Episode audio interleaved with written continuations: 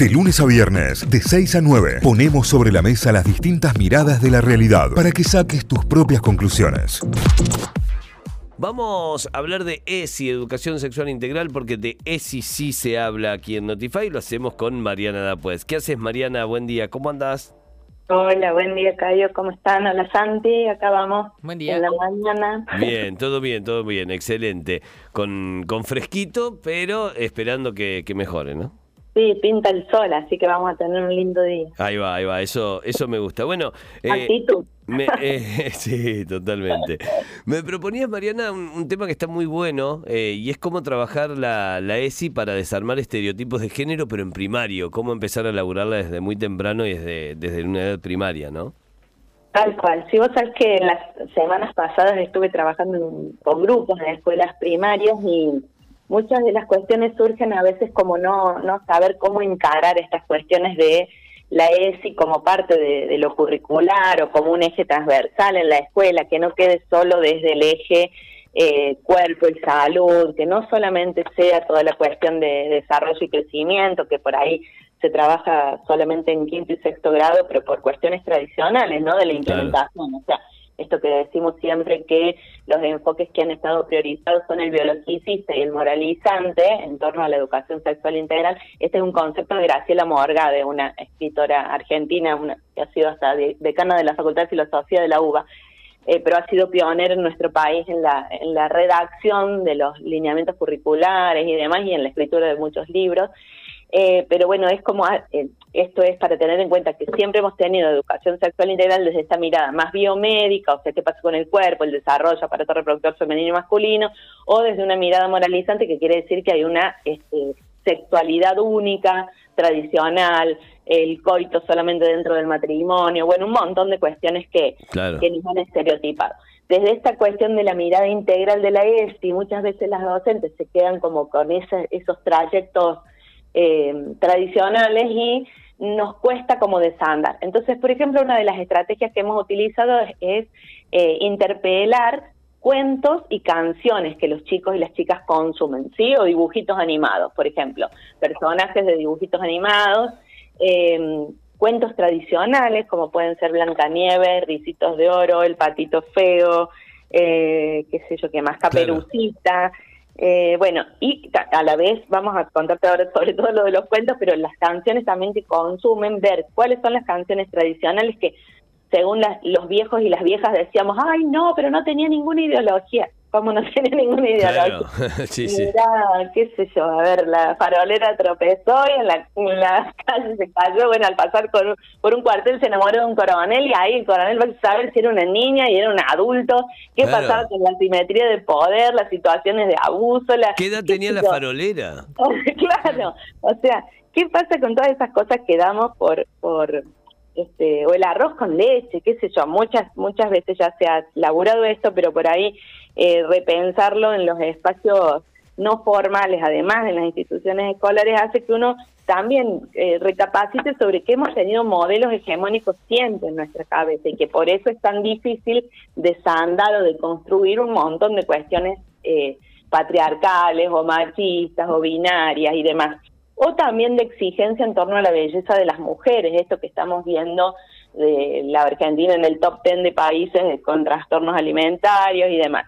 Entonces, bueno, si son todas las mujercitas, eh, la belleza este, blanca, aria, eh, flacas, con un vestido de señorita para que sea delgada, delicada, eh, no terca, cualquier princesa que era terca, ¿se acuerdan esa palabra? Era como, uy, eh, grosera o bueno, se empezaban como a calificar eh, con atributos negativos algunas características, por ejemplo, de la autonomía femenina. Claro.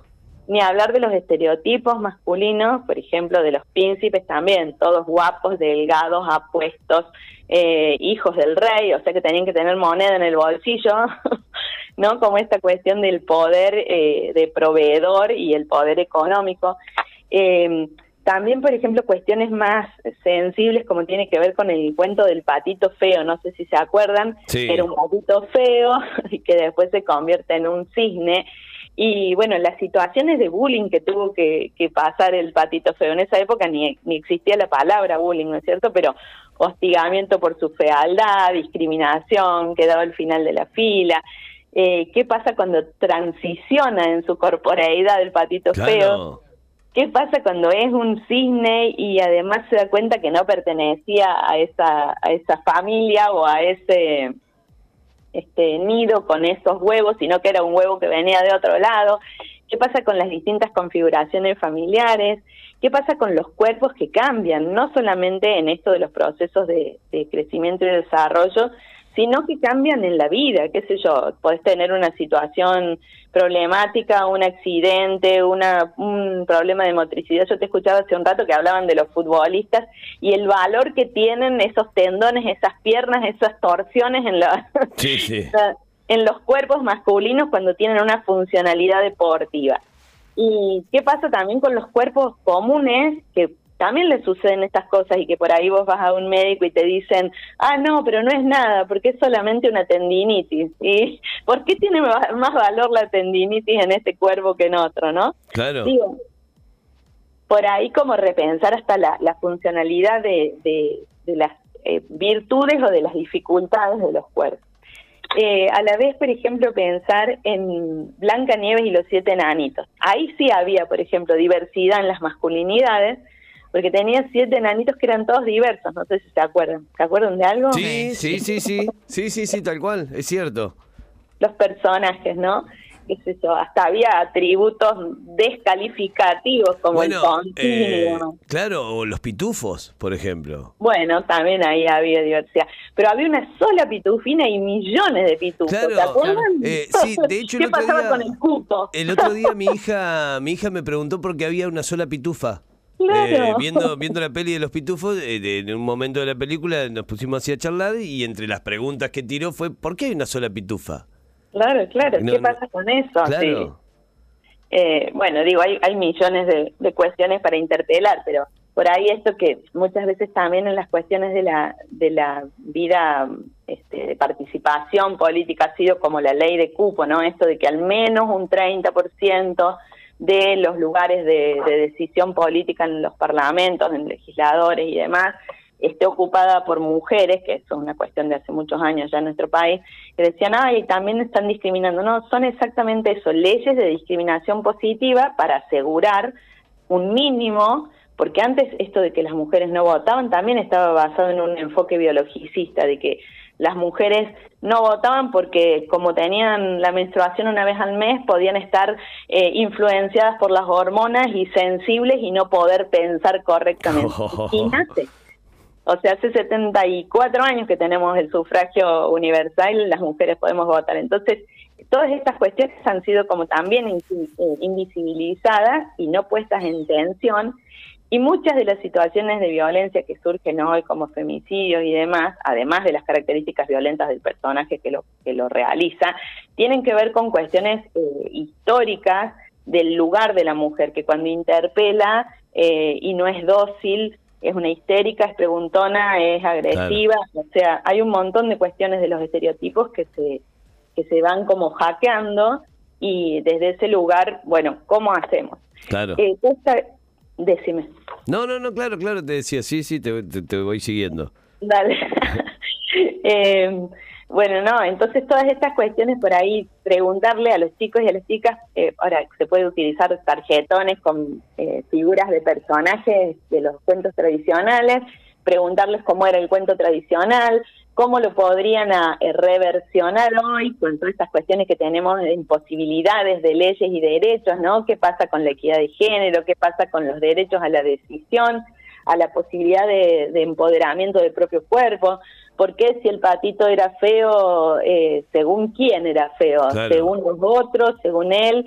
Eh, ¿Qué le pasaba? ¿Podía vivir eh, a pesar de que no tuviera determinados atributos de belleza hegemónicos, muchas veces nos sentimos discriminados y discriminadas porque no cumplimos con determinados parámetros o cánones de belleza, pero podemos tener una vida cotidiana saludable, hasta a veces más divertida que las figuritas que, que tienen que estar como en la pose permanente, ¿no es cierto? Totalmente, totalmente. Está ¿Cómo bueno. hacer para en la vida cotidiana interpelar estas cuestiones de lo tradicional, repensando desde los ejes de derechos y, y equidad de género? Claro, que, que no se trata de cambiar la historia del cuento, se trata No, de, no. de- de cuestionar la historia del cuento y de Y de entender. poder armar otro, Claro. otro, otro cuento, otro final. Tantos cuentos como personas haya. Claro, absolutamente, y está, y está bueno esto, o sea, entender dónde cada una de, de, bueno, en este caso la literatura ha ido, eh, eh, no sé, perpetuando de distintos eh, eh, estereotipos a lo largo de toda su historia, y bueno, también empezar a cuestionarlos e interpelar esto, ¿no? Tal cual. Y además que tienen que ver con cuestiones epocales, no es que la literatura es, es el malo de la película, ¿no? Está claro que los, los este, contextos habilitan determinados modelos y determinados estereotipos y está bueno leerlos en función de lo cultural, de lo histórico, de lo social. No es que está todo mal, sino Claro. que hoy tenemos otra realidad y hay que aprovechar la ampliación de derechos para generar un mundo más justo. Totalmente, totalmente. Está buenísimo. Mariana, eh, excelente, como siempre, para nosotros, eh, siempre te lo decimos, es un honor tenerte acá y poder hablar de ESI, poder hablar de educación sexual integral en este horario y para, para el público del otro lado que, bueno, que siempre agradece también y, y en cada una de las columnas. La van a encontrar en Spotify, ¿eh? la van a encontrar, buscan Mariana Dapuez y si no, la buscan a ella directamente también en sus redes, mgtr.mariana Dapuez, Magister, mgtr.mariana Dapuez, así la van a encontrar de manera directa, pueden ahí consultarla por sus libros, pueden consultarla por las charlas, pueden consultar por capacitaciones, por absolutamente todo, y este contenido lo van a encontrar en Spotify también, nos buscan como Notify Diario y ahí encuentran de si sí se habla. Gracias Mariana, que tengas una gran semana. Gracias, gracias. Un abrazo y nos vemos entonces el otro martes. Claro. Vamos a tratar de acomodarnos. Martes de por días. medio, martes de por medio la tendremos aquí. Gracias Mariana, un fuerte Abrazo abrazo. Adiós, chau chau. Notify, las distintas miradas de la actualidad para que saques tus propias conclusiones. De 6 a 9, Notify, plataforma de noticias.